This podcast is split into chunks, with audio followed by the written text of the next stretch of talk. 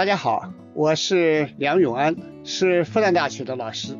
长期以来，我主要是研究比较文学、比较文化，特别关心我们当代青年在社会生活中啊，面临着城市化、中产化和精神领域的青春化的问题。我们现在千千万万的年轻人正处在一个社会的大转型时期，生活环境日新月异，方方面面都有一些新的发现、新的体会，同时也会有很多新的困惑。所以在这一档我和新世相光之来处共同出品的播客里，我想和大家一起聊一聊我对这些新问题的一些想法，希望通过这样的分享，给大家的生活带来新的一个思路。在这个过程中啊，我也和大家一起分享我自己感兴趣的一些书、一些电影，还有一些歌曲。在分享之后呢，也希望大家多多给我留言，我们也可以交流。大家好，我是梁永安。就二零二三的高考刚刚结束，高考之后最大的事情就是考生填志愿。就到底选择一个什么样的专业呢？呃，当然也包括选择一个什么样的学校。其实呢，这里边听上去好像呃也不是很复杂，但其实还是有一些问题在里边的。选起来还是有点儿呃复杂性的。所以很多过来人啊，都会给这个学弟学妹今年要去上大学的，呃，就提供一些参考啊。有的人说文史哲不能学啊，啊，这种学科没什么用啊，啊，出去找工作啊，呃，好像呃没有很强的那这种针对性，那又觉得这个就有点问题了。还有的人觉得，哎呀，现在他们就说有一些所谓的天坑专业，呃，毕业以后啊，呃，就业比较难。啊，而且工作还挺辛苦的，那工资也不高，啊，比如说有的人总结下来，啊，什么生物啊、环境科学啊，啊，有一些材料科学啊、水利啊、土木啊等等，所以就有这么一些啊让人烦扰的，呃，这样一些呃看法。但实际上呢，选一个专业还是很重要的，这个专业在什么学校，呃，怎么城市。发展前景跟社会下一步的变化，它有一种什么样的一种发展性的关系啊？等等，这个对于一个高中生来说啊，或者对一个家长来说，做这个选择，确实还是挺大的。那么又要保证未来可期的美好前景，但又要呢，呃，显得自己呢还要有点兴趣。所以这两个东西怎么去把握呢？哎，这个问题就显得有点大。那么选这个事情，从我来看啊，就首先，你是在一个大学里边选专业。我们国家现在目前来说啊，呃，是有三千零一十三所高等院校。那么其中呢，就是那种普通高等院校，啊，就是里边呢，它一共是两千七百五十九个。五十九所大学，两千七百五十九。那么其中呢，本科占的不足一半。比如说，本科院校一般现在大概是一千二百七十所。那么高职啊、专科啊，它还达到了一千四百八十九这么一个水平。那么还有另外的，就不是普通高等呃院校啊，就是成人高等院校、高等学校呢，我们国家也有。二百五十多所，然后我们说的那个前面那个本科的一千二百七十所里边呢，实际上它里边有八百将近八百五啊，它是公立本科，那么还有就是四百多一点呢，它是民办本科，哎，那还有呃九所呢，它是中外合资或者是呃中外合办的，所以这个大学的区别就大了。呃，然后你这个想学的专业在哪个学校里边？也就是说，你选择的时候，你选择专业的时候，其实首先还有一个对于这个学校的考虑。那么我们国家的这个教育制度啊，教育的历史决定了我们今天的教育资源啊，呃，它实际上是在八百四十九所公立公办的本科高校里面集中的最厉害。那么八百四十九所里面呢，其实有又有一百四十七所啊，它是被我们去年国家这个公布的，叫做双一流建设学校，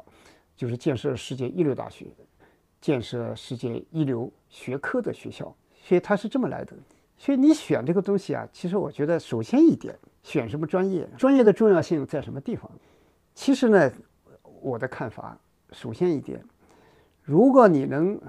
进入双一流，就是一百四十七所。双一流建设高校，这是国家重点战略性的投入的这样的学校，就是在三千零一点的高校里边，这一百四十七所学校，那么你争取进去。也就是说啊，每个人的考分其实呢，它是高高低低。一个一个省，你比如说我去新疆招生，一个新疆二十二万考生，那么成绩的分布是十分的宽阔。区别很大的，那么也就是说，里面的学生的状态是不一样的。有的成绩非常好，那么他的考虑的专业呢，实际上就是在这一百四十七所里边，甚至是在前五十所里边，甚至甚至是在前十所里边。那么还有更少数的，那都是前五所里边。所以这是专业，其实有个前提，就是你进什么学校。所以你的成绩啊，我总觉得要发挥最大效能，尽量往好的学校、好的专业去考。也就是说，在我们招生的通俗的话里面说，有时候需要冲一冲，就是你的志愿第一志愿啊，就需要冲一冲。有时候啊，看上去好像有点难度，但实际上呢，不一定。我这里讲一个我去招生的一个真实的例子。其实我是大概是四年前、五年前去新疆招生的时候，你说有一个呃新疆特别好的中学的一个女同学，那她是报考文科，那她是报了多少呢？她是考了六百二十六分，六百二十六分呢，她后来跟我来咨询，她说是我想报这个复旦的新闻学，但是当时呢，根据我尽管才去了新疆，一般六月。八号考完，他还有个批分过程。我们一般是六月二十号到达乌鲁木齐，然后开展工作，向社会公布我们的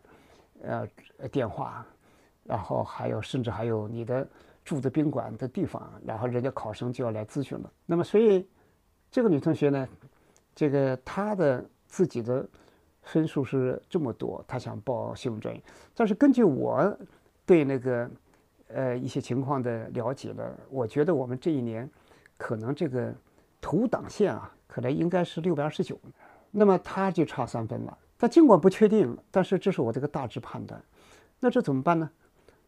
啊，如果说我不报这个自己很喜欢的这个新闻专业，哎，如果我去报另外一个学校，那是实打实百分之两百的进入那个学校最好的专业。那一点儿这个问题都没有，因为他这个分儿很高啊。但是我是仔细的想了想，后来我给他建议呢，你还是第一志，就是平行志愿吧，你第一志愿还是报报我们这里报新闻学院，给自己留下一点机会。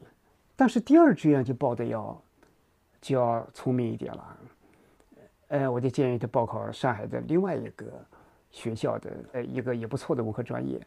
为什么呢？就是你你将来。本科没有上到你最好想去的专业，但是你可能在考研的时候，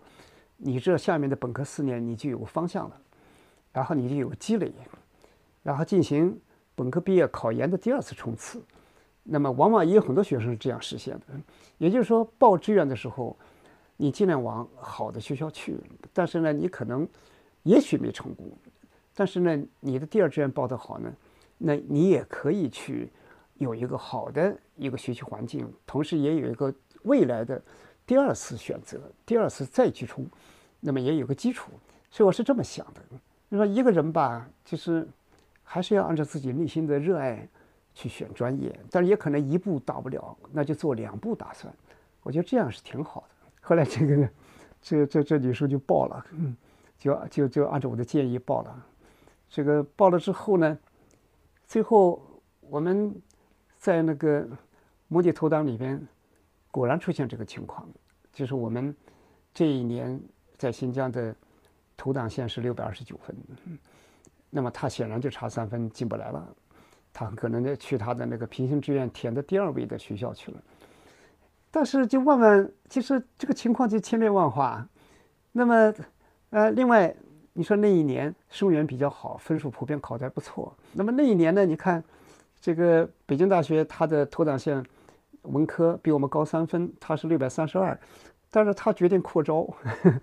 一扩招呢，结果他的投档线就降到六百二十九。那么我们呢就顺位下去，我们就到了，哎，那一年恰好退了三分。呃，因为北大扩招，然后我们就退了三分，哎，这个女生就正好卡进来了。所以这个事情啊，就报专业啊，你还是不要太保守，你还是给自己留一点儿余地啊。情况高校扩招啊，是经常会发生的，所以呢，也有留这么一点儿，呃呃，这种给自己的一个希望吧。所以我想，这是报专业的时候要有这个眼光，嗯，不要那么。搞得那么抠的那么，呃，那么斯文，好像环环相扣啊，扣得那么死，给自己有一点冲冲一冲的，这是我这多年招生的一个体会。呃，这是一点。第二点呢，呃，我们现在很多人选专业，我是感觉啊，就说这个短期行为多一点，就觉得一个专业，哎呀，好像所谓的天坑专业，所谓的啊呃文科有一些听上去。不太热门的专业，所以报考的人就比较的少。那么，尤其是一些基础学科啊等等，哇，都觉得这个东西，哎呀，好像不热门呐。那么，好多人呢，你说前些年那个文科报考的集中志愿就是经济管理类，那么还有什么法律类啊等等，听上去都是将来就业很明确的专业，这个就很热门。理科里边。比如说数学，因为行行业需要数学，包括现在不管是信息公司啊、网络公司啊、计算机产业啊等等这些新的数字产业等等都需要计算机，所以这个也也也，呃，数学都需要数学，所以数学也变得非常热门。所以，所以这里边呢，它的这种一时之间的那种热潮，那么大家都跟着上。但这里面其实还真的要考虑一个问题，就是你自己内心喜不喜欢这个专业。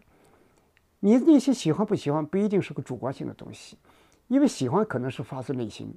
而内心呢可能跟你某种特质有关系，跟你的某种天赋有关系。所以这个顺其自然啊，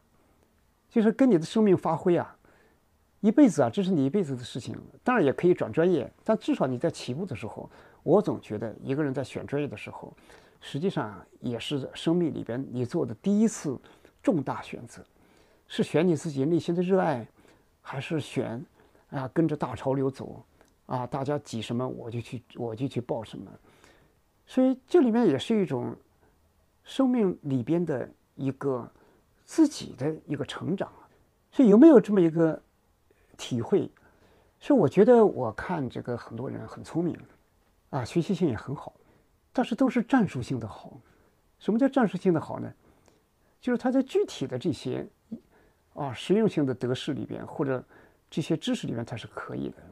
但是为什么他一辈子没有活出自己的精气神呢？没有那种对自己所从事的专业的那种热爱，就活的时候心里有一种很强的温暖温度呢？这可能在很大程度上就是在你上大学的第一次选择上，可能你的选择上就有一个大的一个遗忘，就是遗忘了自己。在这个世界上，自己做一个啊这样一个有成长、有感情的啊有智慧的人的这个核心地位。所以我看到也有不少人，他后来刚工作呢，也就是按部就班，然后做什么事情呢，也能做得很认真。但是呢，人就是那种活性啊，人的那种。生命的那种焕发出来的东西，还是要啊看，就是看不大出来。我们经常讲那个工具人啊，或者我们讲那个单面人，然后就在那种自由主义的推动下，哎，然后呢就一点一点的去奋斗，哎，然后获得的满足，可能在很大程度上都是相对的，都是环境的那种肯定，才变成你内心的。充实，啊，或者说那种价值感，而不是说自己对自己的一种哎呀非常非常有一种很清醒的那种自我意识的，就是那样的一种啊那种生存感，这个是一辈子的事情啊。所以我想这就是一个首先的一个问题，在你人生做的第一次大选择的时候，你要知道你跟爸妈挥挥手，你去上大学了，你就是踏入了半社会化了。然后你的自己跟自己的这种建设就开始了，所以你选的这个专业怎么考虑的？不管学什么专业，其实都可以，都很好。你说我最钦佩的人袁隆平，人家学农学，搞那个哇那种新型的水稻啊，那种新型品种高产的水稻的培育，哇又在湖南又到海南岛，那么辛苦啊，天天在田头地脚。啊，风吹雨晒，是我一个场面，我记得很清晰，就是他去世，然后他的那个灵车队伍，哇，然后在街上，哎，然后开着走，好多人跟着车子跑啊，哇，然后大声的呼唤他，所以你看这个农业，不是很多人不喜欢去读吗？那农学不是很受冷落吗？你说这个考招高考招分里边不高啊，这个分数，有的学校。觉得自己什么都很好，啊，为什么土长线有的地方显得有点低嘛？就是因为学校有农学，农学好像一下子好像变成个拉后腿的一个专业了。但是你看，你能投入进去，你能在那个这种新型水稻、高产水稻的培育里边，袁隆平先生获得联合国的人类发展的。那种高度的那那种那么高的奖项，获得全人类的尊敬，是不是？这个就特别好啊。心里喜欢是第一位的，所以我想这就是一个大选择，啊，是个是个战略性的、方向性的。那么这是一点。第二点呢，就是现代社会啊，我们一定要注意到，专业确实是对我们来说很重要。一个人现代社会就是个专业社会，然后人们靠专业来分工，然后来协同，然后再比如说产业链，任何一个东西都有不同的产业来支撑。你说一个大飞机，哇，上面多少万个那种各种各样的部件零件，是多少产业来协同才能做出来？所以任何一个链链条，任何一个。环节都不能缺失，所以人呢，就是他的你的很多价值就在你的这种在专业分工里边的你的位置。所以你选这个专业，也就是在社会大生产里边，然后社会的大分工里边，我站到什么位置？但是呢，专业分工有个大问题啊，它是个流变的，有些很热门的后来不热了，但是有一些好像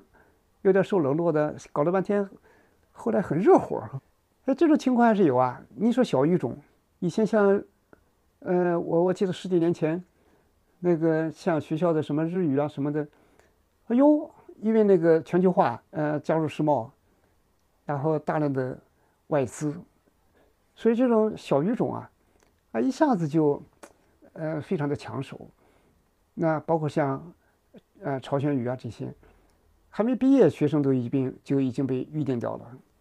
但是呢，有时候就是这个问题，就说你一热门呢，很多学校都开设这个专业，结果呢就拥而上，那么当然也良莠不齐，啊，最后呢，哎呀，一毕业，供供求关系供过大了，啊，供大于求，一下子变得又变成了一个，哎呀，很艰难的专业了，那也都会有这些问题。所以这个专业啊，我们想选专业的时候，其实。我们在这么一个呃选择的时候，那除了是自己内在的喜欢不喜欢以外，还有一个你要认真的考虑一下这个专业在国家发展里边、社会发展里边、经济发展里边，尤其是现在文化发展里边，它的前景怎么样？因为我们目前来说啊，经济建设为中心，然后人们还在有的地方还在脱贫攻坚战，有的地方呢已经很现代，比如上海。人均这个 GDP 已经超过这个呃差不多三万美元了，那这个程度就很高。所以社会的需求呢也是千差万别，但是总体来说是在发生结构性变化。也就是说，未来的专业里边，可能社会的需求，比如说文化生产，你比如说动漫呐，啊这些音乐啊，啊电影啊，包括公路文化兴起之后，啊里边的各种各样的现代，呃围绕围绕公路文化、汽车文化发展起来的各种需求。你说根据五十年代、六十年代美国的经验，那那种汽车电影啊，哇，然后各种各样的形形色色的那些新业态都会出现。那么从我来说，我觉得我估计啊。从我的判断，就是我们的出版产业应该是一个大朝阳产业。那尽管目前来说都觉得行业很难，但我向来觉得这个产业它会有一个很大的发展，因为现在新的一代人起来了，五年十年跑出来一批年轻人，他们这个阅读的需求，他们自己在社会交往的时候，然后那种文化圈层相互之间交流的时候，那么阅读就占了很大一个成分。那么喜欢的书啊。哎，然后呢，热门的一些新的一些人物啊，等等，哇，一些等等等等这些东西，它都会形成一种我们新的一代生长的一个新的文化生态。那么，而且书本身的业态也在变化，形态也在变化。像我们书很讲装帧，啊，大开本、小开本的啊，各种设计，各种纸啊，各种里边的那种啊，里边的构成要素都在发生很大的变化，所以里边的创意也很足。也很足。总的来说，我们现在年轻一代，他对于这种心灵呀，对于这种生活的认识，然后人和人的感情，哎，然后我们人的命运和这个时代之间它的复杂关系，其实这些东西，我们的年轻一代人他更加关注。哎，尤其是在这个选择性的迷茫中，哇，看看那些呃出版的里边的，不管是传记啊、文学啊、戏剧啊。哇，形形色色里边包括那种很多书，那都会跟自己有一个非常好的一个文化的对话关系、思想的对话关系、知识的对话关系。所以问题就在于需要一些新的人加入这个专业，然后有创意，把年轻人自己的想象、年轻人自己的喜欢带进这个啊出版业，然后这时候呢，使出版业自己本身。也也也发生了一个很大的一个转换，所以这这里边就要往前看。所以选专业的时候啊，我觉得还是真的需要非常好的一种同学之间啊，有一种好的交流，跟父母呢也也应该有一个好的讨论啊，看未来。因为你在一个学校里边，可能四年再读研，七年，说不定还读个博，十年。哎呀，未来十年啊，你也不知道社会发生多大的变化，所以这个时候呢，我们还是我建议大家，还是在这个报考志愿的时候，要看一点儿这个世界现代史，特别是二战以后四五年以后，这个整个社会的变化，尤其是六二年以后新科技革命，哇，整个社会的电子化、数字化啊、信息化，包括现在的智能化等等这些，那么会带来的。啊，那些，呃，形形色色的一些新形态，所以为什么我要说这个呢？因为我们今天，不管是综合大学，还是还是那种工科类学校，就有很多新的专业，比如说这种啊数字考古，就说那种文物修复等等，它用了很多新科技。这个就是我们今天在现代的条件下，然后我们有一种啊，在一个交叉学科里边。它会打开的一些新的发展前景。那么，这样有这个很好的一个敏感度的学校，它会呃有有新的专业的形成。我觉得今天年轻人一定要有这样一种思维，然后去选这样这个有未来的、适应社会新的发展。不光是一个物质生产，更多的是在文化生产、创意产业，然后那种艺术类等等这些方面。所以一定要有。这样的眼光，所以我想这个可能又是我们特别需要结合社会发展需要需要去理解的东西。这个第三个方面呢，我觉得我们在这个选专业的时候啊，还是要有个综合的考虑。我前面说我们有一百四十多所双一流建设学校，其实很多学校啊，它都有转专业的机制，就是你第一年进去，你先进来。进来之后呢，你学这个专业认真一点，为什么？比如说你进来这个专业，你可能觉得学的还嗯不是很喜欢，但是为了进来啊，还是服从了调配，因为你填的志愿表里边有一项选择，你服不服从这个学校的专业调配？但是一般来说，为了能进学校，都是填的服从。但把你服从到什么？比如说你自己原来不喜欢哲学，把你服从到哲学去了，调剂到哲学去了。但是我建议你。先不要觉得自己天生就不喜欢哲学，因为你不熟悉它。在我们复旦大学有个鲜明的特点，就是很多原来哲学系学哲学专业的都是调剂过去的，但是后来呢，就是哲学专业，最后深深的爱上哲学的，越学越觉得才知道它是这么一个，在古希腊来说就是爱智慧，啊，哲学就是爱智慧。然后呢，通过这种精神里面，我们面对这个世界的那种大疑问，然后我们的那种批判性思维，然后一代又一代哲学家，哇，从古代时期啊，特别是比如说中国哲学里边啊，很早很早的，从易经、易学啊，然后从老子啊，从什么什么，然后一直追溯下来，从西方哲学来看，哎呀，从。古典时期的古希腊，然后一直到啊苏格拉底啊，哇，然后一个一个的下来，柏拉图啊、亚里士多德等等，越学越越入迷。你要知道，人是潜力无限的，人是充满了好奇心的，哎，人是充满了有一种对于自己价值的思考的。所以很多学生学着哲学系，学着学着就真的是迷上它，很喜欢。所以你就先要，你不管到了个什么专业，就是我的意思，就是说。你先把学校进去，然后这个专业呢，你进去以后呢，也不要抱着我混混，然后一年以后赶快转专业，你还是怀着十分认真的态度去仔仔细细学，用一年时间体会一下自己爱不爱这个专业，也许你有大发现。第二就是一年级结束，你可能压根儿就不想转专业了。但是假如你学了半天那么认真，还是觉得。不喜欢，但是你无论如何咬着牙齿把这个学科先学好。为什么先学好呢？转专业是有门槛的，它是要排队的，按照分数高低来排的。所以你要去另外一个喜欢的专业，但是好多人一起去，那么他转专业都有考试啊，还有你原来的原来的专业的成绩不能低于多少？呃，当然更堂更挂科是更不行了。所以。这个时候呢，你还是要认真的把自己那个专业学好，然后努力的再去第二次进行了专业的第二次选择，那么然后呢，再去自己喜欢的专业。我们说啊，这个本科入大学那一次专业选择不是专业终点站，就是你可以一年级以后转专业。所以我想，这是这个我们在。选选专业的时候啊，就是你要往远看。这个当然这里面也有一个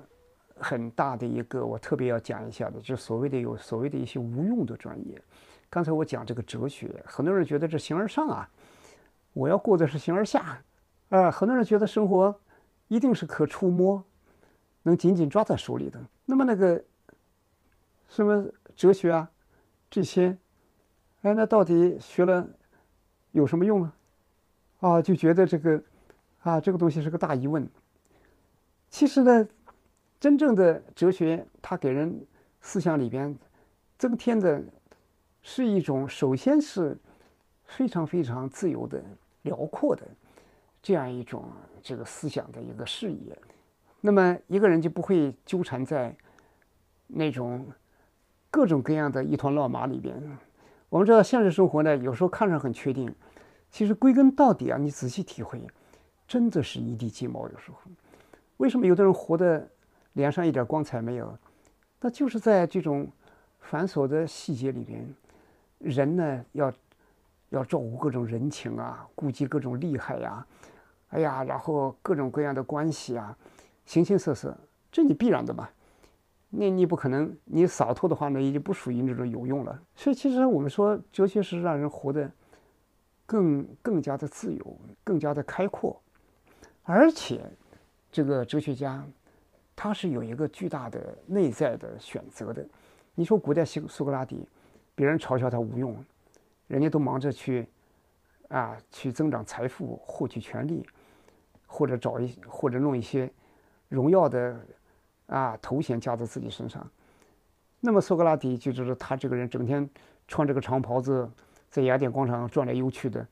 哎，好像整天跟人家聊天有什么用？后来苏格拉底就给大家看看啊，看看这个这个气候，就敏敏锐的感觉到今年可能那个粮食会减产，哇，人家立刻就在那个市场上最后存了一批粮食，结果到那个时候青黄不接的时候，果然这个。就出现问题了，秋季粮食减产，因为天气原因，啊，最后他那个存的东西就卖了一大笔钱，但后来他当然只干这一件事，以后再也不干。他就是为了用这个事情来证明自己其实不是不会那些有用的，而是说不想去，而是就是沉浸在很幸福的、很快乐的，就沉浸在自己的这个所谓的无用里边。所以一个人呢，我觉得有时候过于的追求实用思维，过得就有点太挤压了。现代社会，我一定要讲，我们学任何个专业，你要知道我们社会发展的趋势。这个趋势呢是什么呢？就是人和人之间不再是讲类同，而是讲差异了。因为为了社会作为精神生产、文化生产、啊艺术生产的话，每个人要有自己的话语，它才有价值。你要通俗的说，你要讲得出自己的故事来，跟别人不一样的故事，那么这时候才有交换价值。所以你过于的实用啊。过于的实用呢，表面上好像我的细节跟别人不一样，但实际上你的那个基本的叙事模子是一样的，都是功利社会嘛，啊，都是关于金钱的故事，都是关于各种利益的故事，所以就没有什么传播价值，也没有什么交换价值。所以很多事情看起来很聪明讲的，实际上归根到底一体会也很表面。所以所谓那些无用的。无用的专业啊，实际上它让你思考一些，呃，更深的东西，让你越过这个生活的表面去，去去把握人的这种生命深处的，或者说社会的，它的最最关键的一些潜藏的东西。那么这个时候呢，你的体会就不一样，你的那种观察就不一样。所以你看那个景德镇现在，呃，我听我的朋友从景德镇回来说，景德镇现在白天。好像那帮人没什么事儿干，大家都无用，坐在那喝茶聊天、喝咖啡。结果呢，就是在这种不同的人的很有趣的这种交往里边，互相讲故事的过程里边，然后脑子里装满了这种啊听到的形形色色，然后再加上自己的那种各种各样的呃那种走过那种经历，晚上回去都在做文创啊，都听到这些东西之后，激发了自己的想象，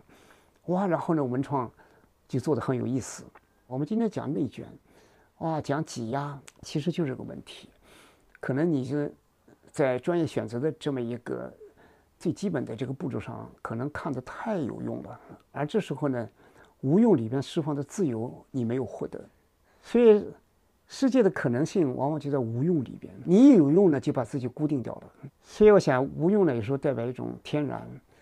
给人一种洞察力，给人一种直觉力，所以有的有用呢，其实给人一种表面上给人推动，实际上可能让人有点浮躁，有时候。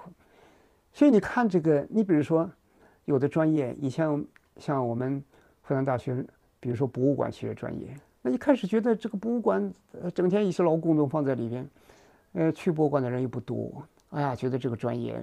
哎呀，这这不这这没什么大意思，每一天。就像佛寺一样的青灯黄卷的样子，但是谁想到今天大家的人文旅行，然后青年人到一个城市里边，现在城市化新的浪潮，新的文化空间的这种建设，博物馆变成了一个特别重要的所在。那么现在你看上海博物馆，在那个人民广场那个上海博物馆根本就不够用啊！啊，它里边的那个。铜呃铜器就是鼎啊，各种鼎青铜器，商代的什么的，那存储都是很有名啊，哎，还有明清字画等等。现在你看在浦东建了一个新的东莞博物馆，东莞多大呀？那国家对这个问题都重视啊，所以这个家伙一下一家伙就特别的啊，一种火热的一种博物馆建设高潮。这也不是这几年的事情，前这个十来年就开始了。我们这么一个文明古国，啊，我们说五千年文明史，那个那个博物馆，那要多少才能够相对称，才能把它装进去？所以以前一个很冷清的专业，后来变得哗啦哗啦的，哇，那么那么热闹，啊，那么好。所以你要看到这种精神需求、文化发展它里边的新的空间。这个，所以我想这个方面，我们要要会在无用中看到未来。无用它里边，它充满了打开的可能，充满了潜力，就是充满了一种想象。当然，这个呢，就给我们它会有个什么好处呢？就推动人奋斗。因为这种东西啊，它会需要我们高度的原创，需要我们对自己内心的调动。需要我们不断的去仔细的、深切的去体认这个时代内在的活力发生的种种，啊，正在破土而出的，正在向蓓蕾状态中的那些可能性、那些美好。虽然，而且在这个准备阶段，我们既然是一个更高的现代阶段，你也要看全球，全球已经走过的道路，啊，你比如说欧洲那边，法国人。他在一战之后，巴黎为什么变成世界文化艺术的一个中心？为什么海明威啊这一代所谓的在流动的盛宴里边啊出现的莫迪里阿尼啊、海明威啊等等这一代新的青年文化？哎，他到底那是一种适应一种社会什么样的需求？那你需要阅读啊，你需要去了解啊。那么，比如说动漫。你说日本六十年代他那个动漫比迪士尼差的太远了，但为什么他后来他那么下劲儿的去努力呢？因为看到这个东西不光是儿童市场，它还有成人，成人还是需求的主体。我们都想天真一点，啊，你像宫崎骏《千与千寻》，啊里边，你说里边那个小白龙，垃圾王，浑身恶臭，谁都没办法，避之不及。为什么只有千寻这个小姑娘有勇气？有能力，啊，把它全部清洗干净，让它那些身上的污泥浊水、洪水一样的，让它把它清除掉。那么就是这些这些表达，那么都是我们说一个人在负担重重的人生里边，啊，看到这些东西，尽管像童话一样，哇，但是呢，感觉到了一种自身内心的一种光亮。所以日本，你看他的这个卡通。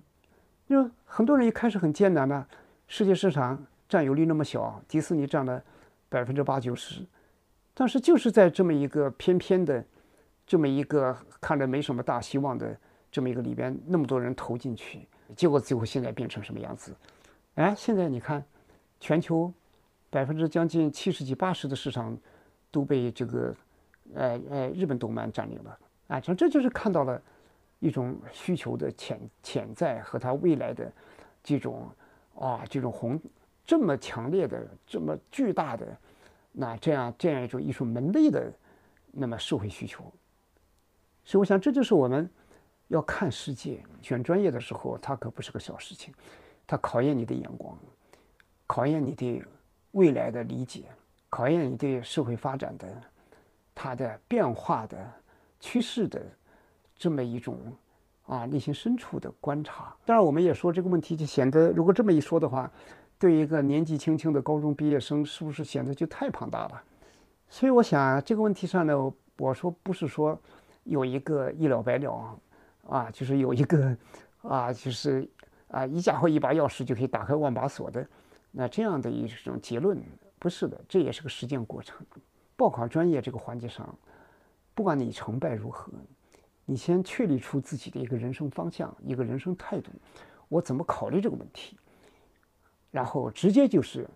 啊，表达了你在人生启动的第一个最重大的选择里边，我的思维，我的选择，我的定向是什么？我们每个人都有个关键的一步，就是社会化。考上大学，就是你的社会化的第一步。如果随大流，找热门，那等于没想，就你自己都没过自己的脑子，就没想，那这一个地方就跳过去了，就是个空白。哪怕你考上一个特别令人羡慕的专业，但是你这一步可能还是空的。人生通向何处？选专业，我们以什么为价值标准？那这就是一个真正的问题了。所以，我想我们今天所说的是一个不确定的时代，但是我们自己要确定我自己在做什么选择。所以，我想这个这个事情啊，还真不是个小事情。我的观察，选专业的时候，紧紧把握住自己的喜欢，然后呢，又能够在这个专业里边看到社会发展，这样的人，他一辈子过得还是。很很有连续性的，就我自己的一些同学啊、朋友啊等等，就是你专业考虑的好，不管你上没上自己去的那个专业，但是我们今天的青年，我觉得一方面你是一个处在工业化阶段，甚至进入一定的后工业的阶段的人，但是你身上还是要有一种文明的一种根系和美好。你身上也有一种激情，就像渔猎时代一样的；你身上也有一种开阔，那就像游牧时代一样；你身上也有一种春种秋收，有一种长期主义，就像农业时代；那么也有一种开拓，有一种豪迈，就像大航海时代，后来蒸汽机时代这种开拓性；也有我们后现代的自由感等等。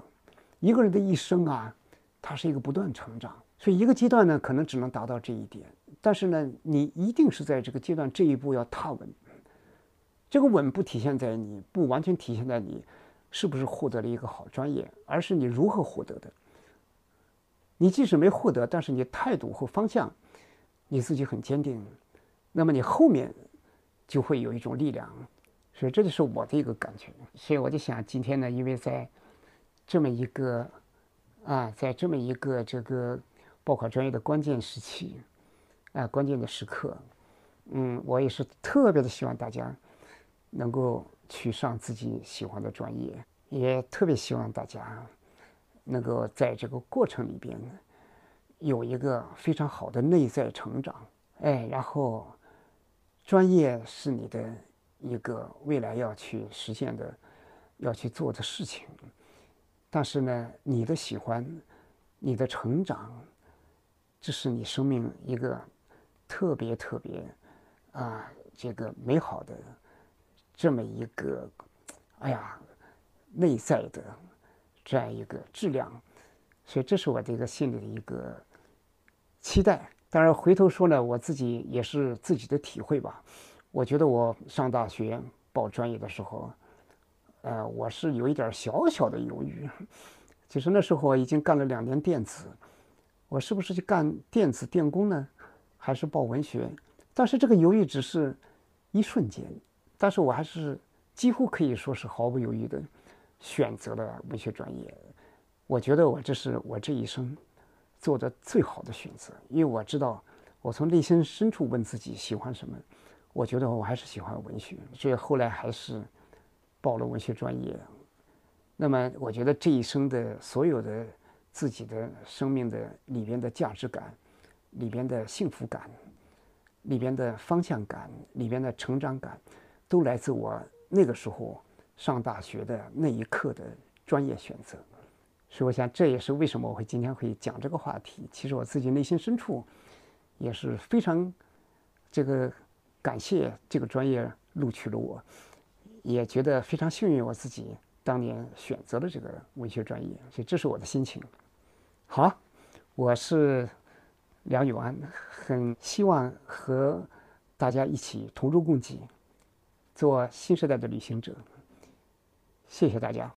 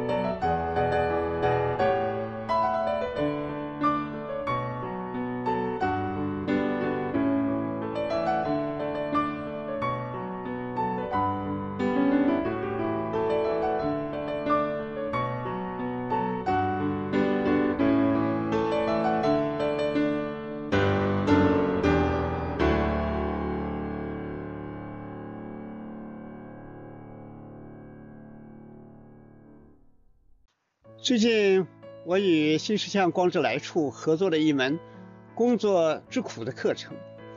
聚焦这个时代工作的一些新问题，希望能和年轻人在一起寻找重新建设生活的答案。课程有三十节，如果大家对课程感兴趣，可以搜索“光之来处”公众号去看看。